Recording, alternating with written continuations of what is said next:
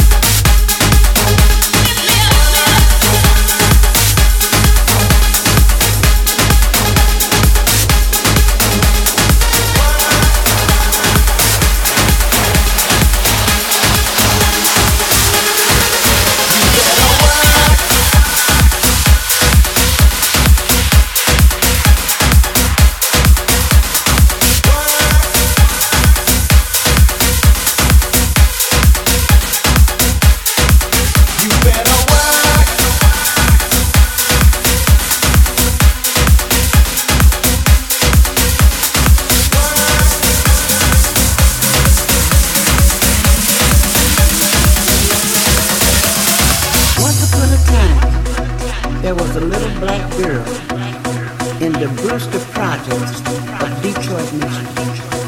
At 15, she was spotted by an Ebony Fashion Fair talent scout, and her modeling career began. She was traveling the world wearing the finest designs, Gucci, Gucci, and Maurice.